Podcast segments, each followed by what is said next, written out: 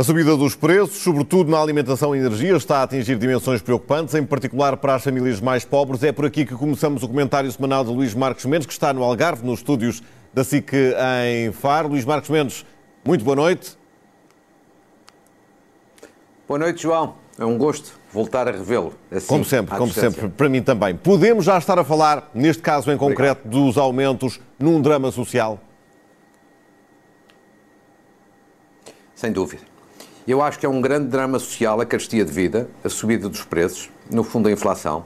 É um drama para as famílias mais pobres, evidentemente, são as que mais sofrem, mas é, é também um drama já hoje para a classe média. Já não são apenas as, as famílias mais pobres, mais carenciadas, é também a classe média, porque como o, esta semana foi divulgada, a inflação está já num valor brutal. A subida dos preços da energia e da alimentação, sobretudo, é de facto qualquer coisa de eh, um pesadelo para a generalidade das famílias portuguesas. Vamos ver alguns quadros e gráficos que são, do ponto de vista informativo, essenciais para percebermos o drama social de que estamos a falar. Em primeiro lugar, o aumento dos preços pelos vários bens, pelas categorias principais, uma variação entre julho do ano passado e julho deste ano. O gás a subir no espaço de um ano 36%.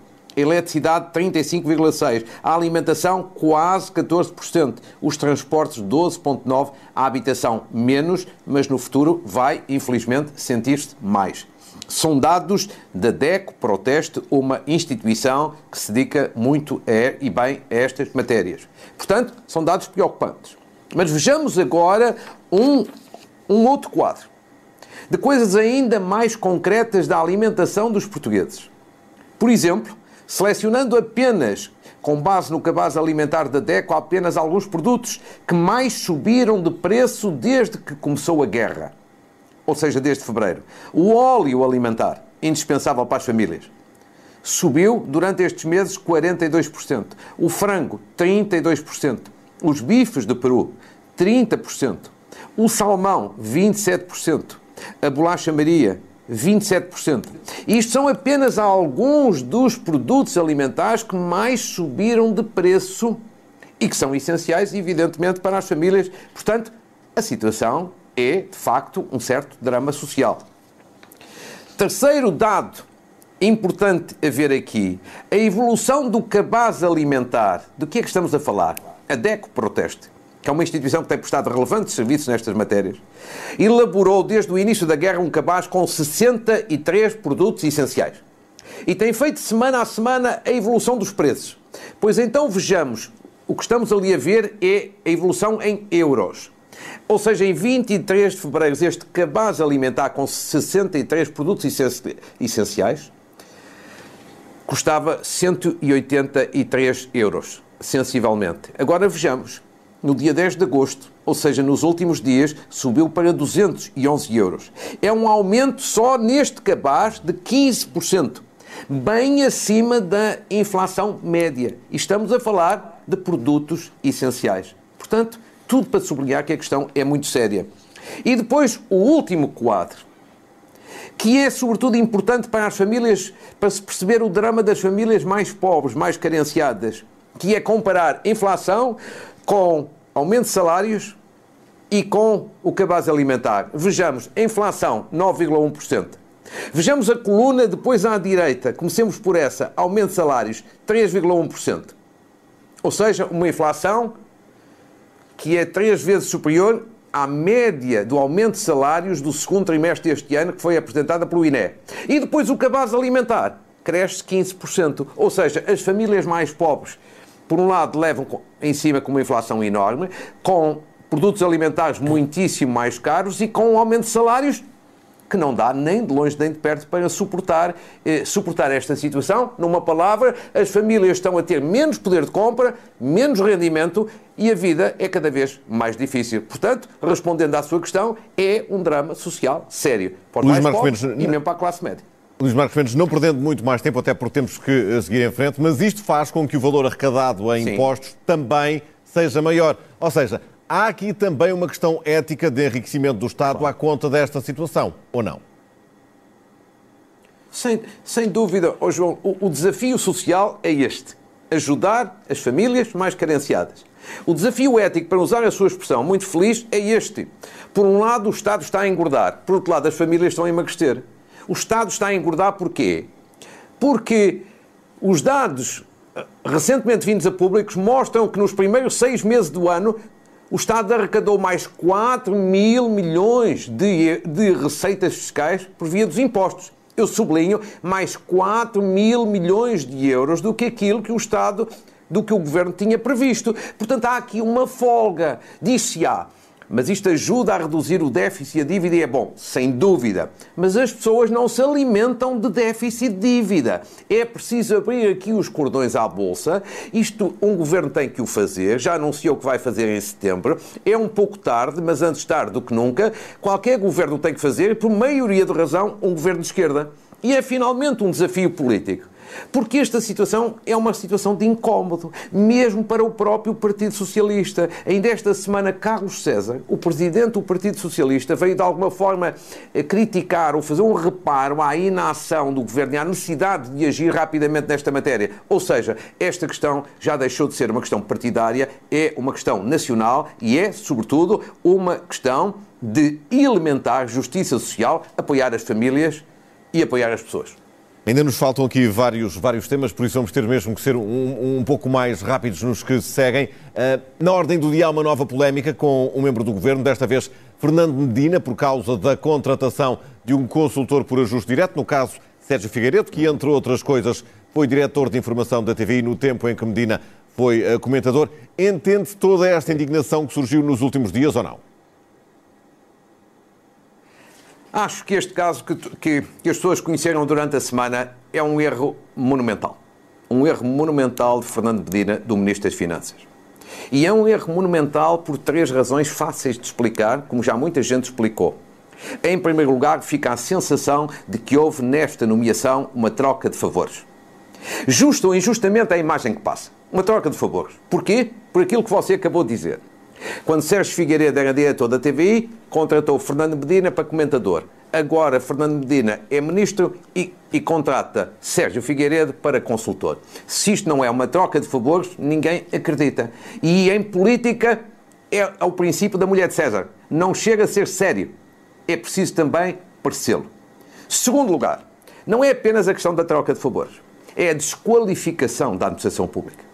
Ou seja, contratar para alegadamente avaliar e tratar e selecionar políticas públicas. Contratar uma pessoa no exterior é uma desqualificação injusta e inaceitável da nossa administração pública. Há que dizer com toda, com toda a verdade: a nossa administração pública é mal paga, mas mesmo mal paga, tem gente muito boa, muito competente e muito trabalhadora. Ir buscar uma pessoa fora para um trabalho onde existem pessoas dentro da administração pública é uma desqualificação.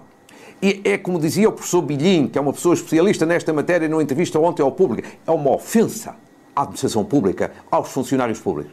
Em terceiro lugar, é também péssimo, é outro erro por causa do salário. Esta pessoa, independentemente da sua competência, não é isso que está em causa, vai ganhar um salário correspondente ao salário de ministro. Mais coisa, menos coisa, um salário de ministro.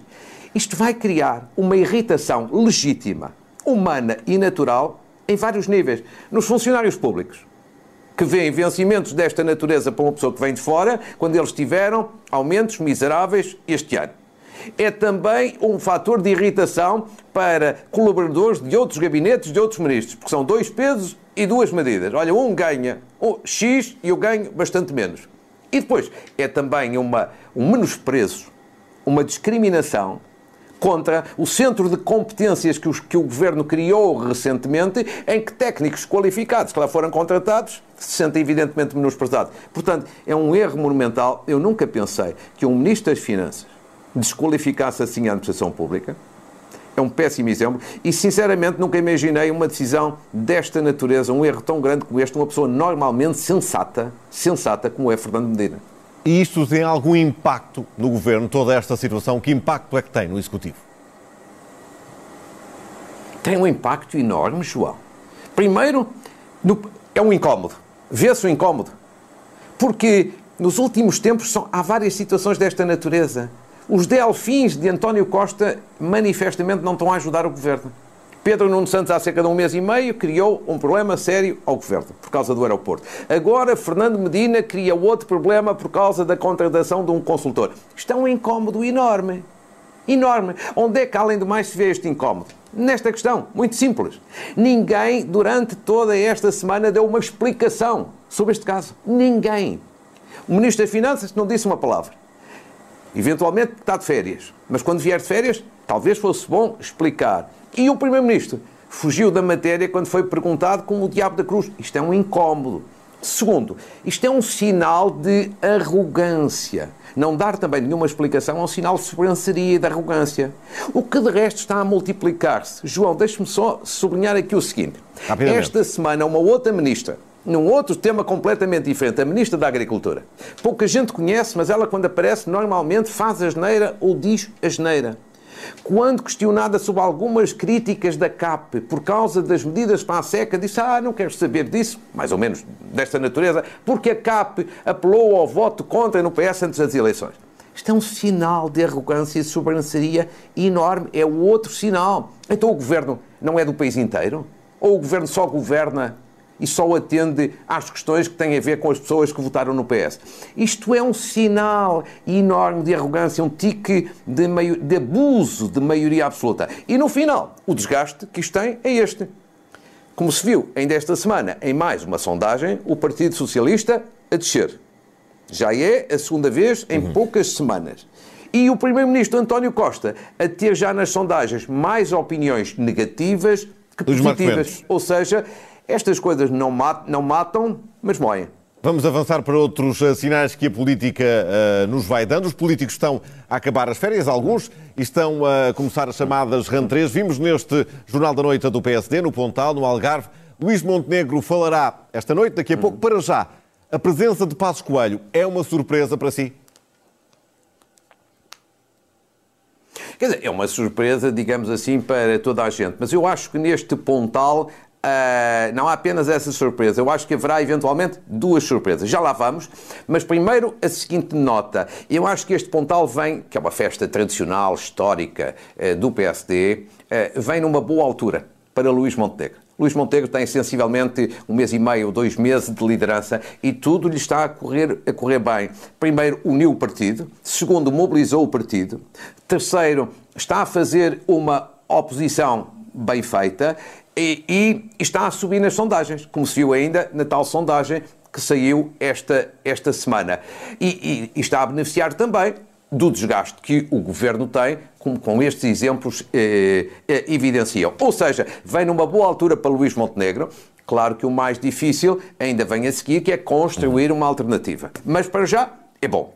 Quanto às surpresas, você disse, e bem, a primeira grande surpresa é esta aparição de Passos Coelho. Mas eu acho normal.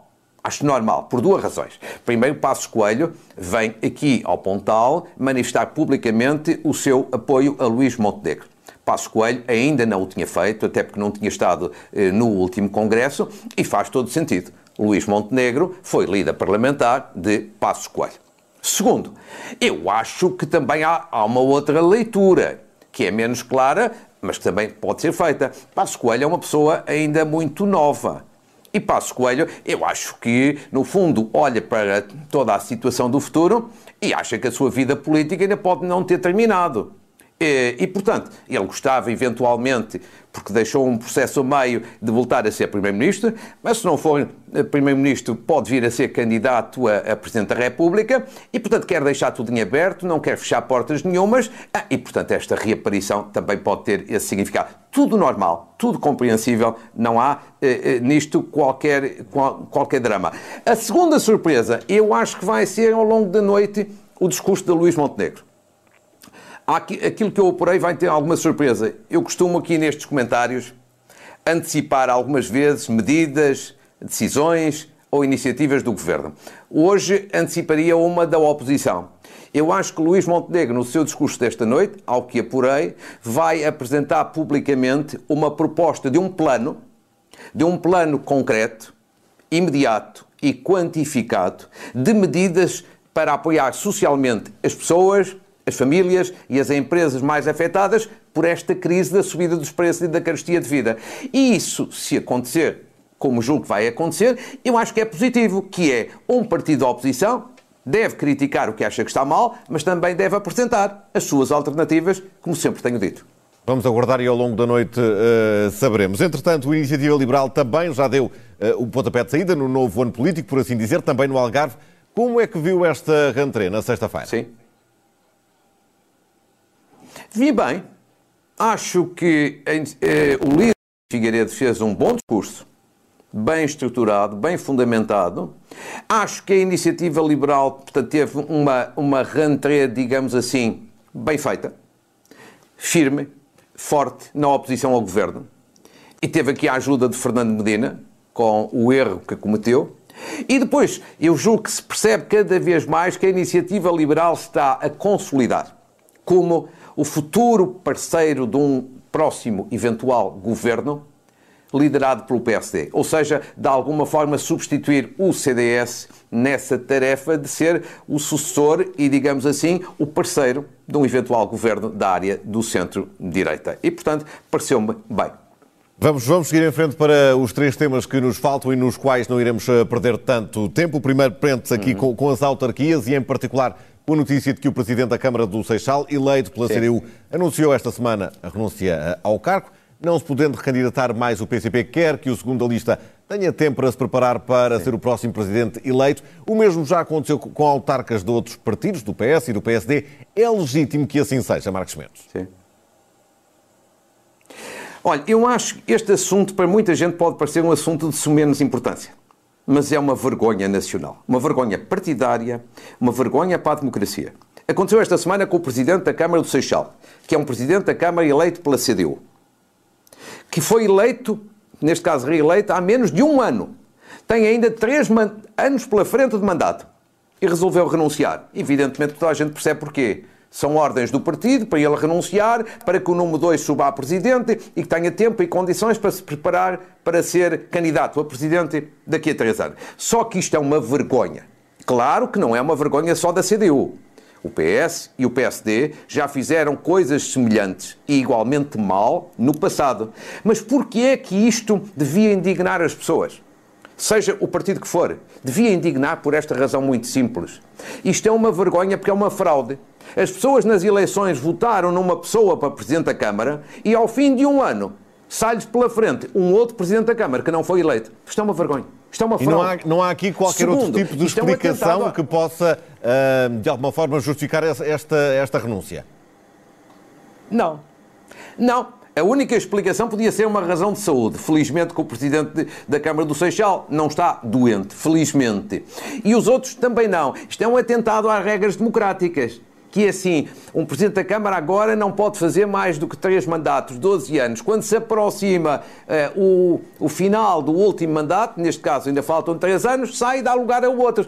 Isto é subverter completamente o que está na lei. As eleições autárquicas são as eleições mais personalizadas que todas. O senhor que agora vai ser Presidente da Câmara do Seixal foi eleito vereador sublinho, vereador, não presidente. Se ele fosse o candidato a presidente, eu não sei se as pessoas votavam da mesma maneira. Isto é uma vergonha e é uma pena que no plano do Estado ninguém diga uma palavra sobre esta matéria para pôr ordem na casa. Seja a CDU, seja o PS, seja o PSD, porque todos têm culpas no cartório. Isto é uma vergonha para a democracia. Seguimos, eh, seguimos eh, para falar da guerra. Temos tido, no que à guerra diz respeito, umas últimas eh, semanas, com poucos avanços de parte a parte. Isto significa que alguma coisa mudou? Eu acho que não, nada de especial, de substantivo, mudou nestas últimas duas semanas na guerra. E, portanto, continuamos num impasse e continuamos com um problema sério. Ou seja, por um lado, os russos continuam a avançar, sobretudo na frente leste, mas de uma forma muito lenta e a, Ucrânia não consegue ainda fazer uma contraofensiva em peso. Vejamos de uma forma mais clara. A prioridade russa continua a ser a frente a leste, a tentativa de capturar toda a região de Donetsk. O objetivo é tomar a cidade de Bakhmut e a seguir estas duas cidades importantes como são Sloviansk e Kramatorsk. Este é claramente o objetivo. Agora, os avanços dos russos são muito lentos. Os especialistas apontam para um avanço de 5 a 10 quilómetros apenas nas últimas semanas. E, entretanto, importa também aqui explicar às pessoas que os russos reorientaram também algumas tropas para sul. Para quê? Para defender Kherson, que é uma cidade a sul que já está na mão da Rússia há bastante tempo e que os ucranianos começaram a atacar.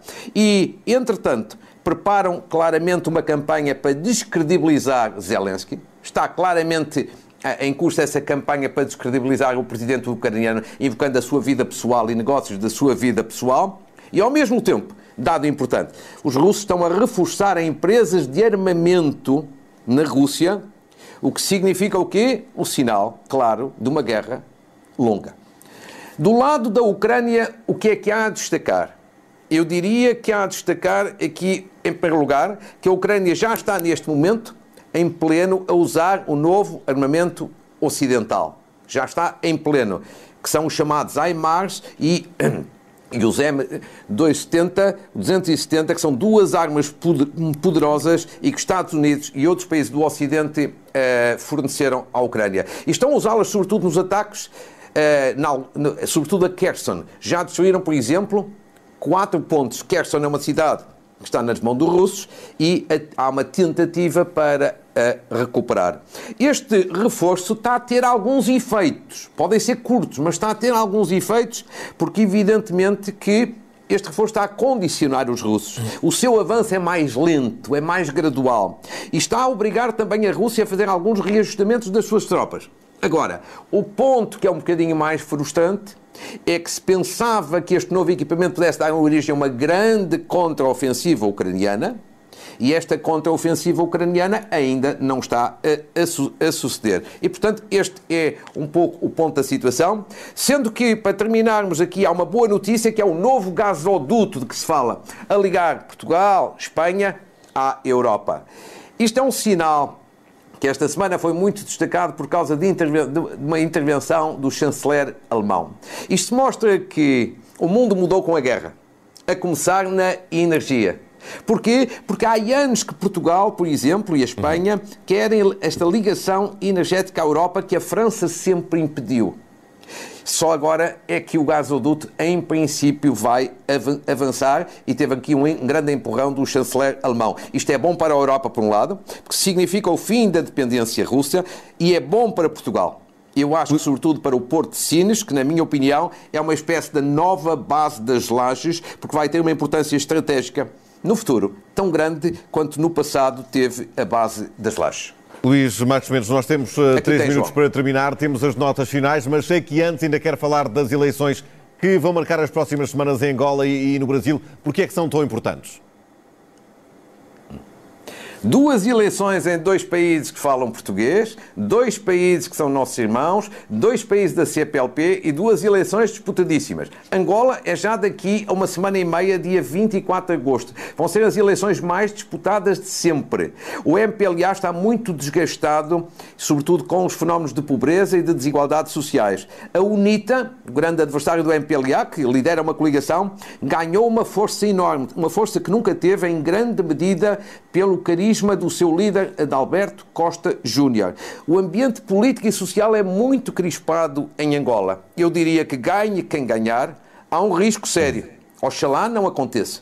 Mas há o risco de uma revolta popular por, de, da parte, sobretudo quem perder, por suspeita de manipulação de resultados. Oxalá e no Brasil? Vamos avançar para o Brasil. E depois vamos ter vamos ter no dia 2 de outubro umas eleições igualmente disputadíssimas, muito polarizadas no Brasil. Talvez as eleições mais radicalizadas de sempre neste país irmão, de que todos nós gostamos muito. Um polo à esquerda, liderado por Lula, que é neste momento o favorito nas sondagens. Um polo à direita, com o presidente Bolsonaro com o risco sério de perder as eleições. Falta um candidato moderado do centro. É a grande falha do sistema político brasileiro. Um candidato moderado na área do centro. A vitória de Lula, face às sondagens, neste momento é altamente provável, mas falta ainda saber se Bolsonaro consegue inverter esta tendência com as medidas sociais que está a adotar e se, perdendo, se reconhece os resultados ou se faz qualquer coisa de semelhante ao que fez Trump nos Estados Unidos. E, portanto, Muito bem, um, um minuto para notas finais.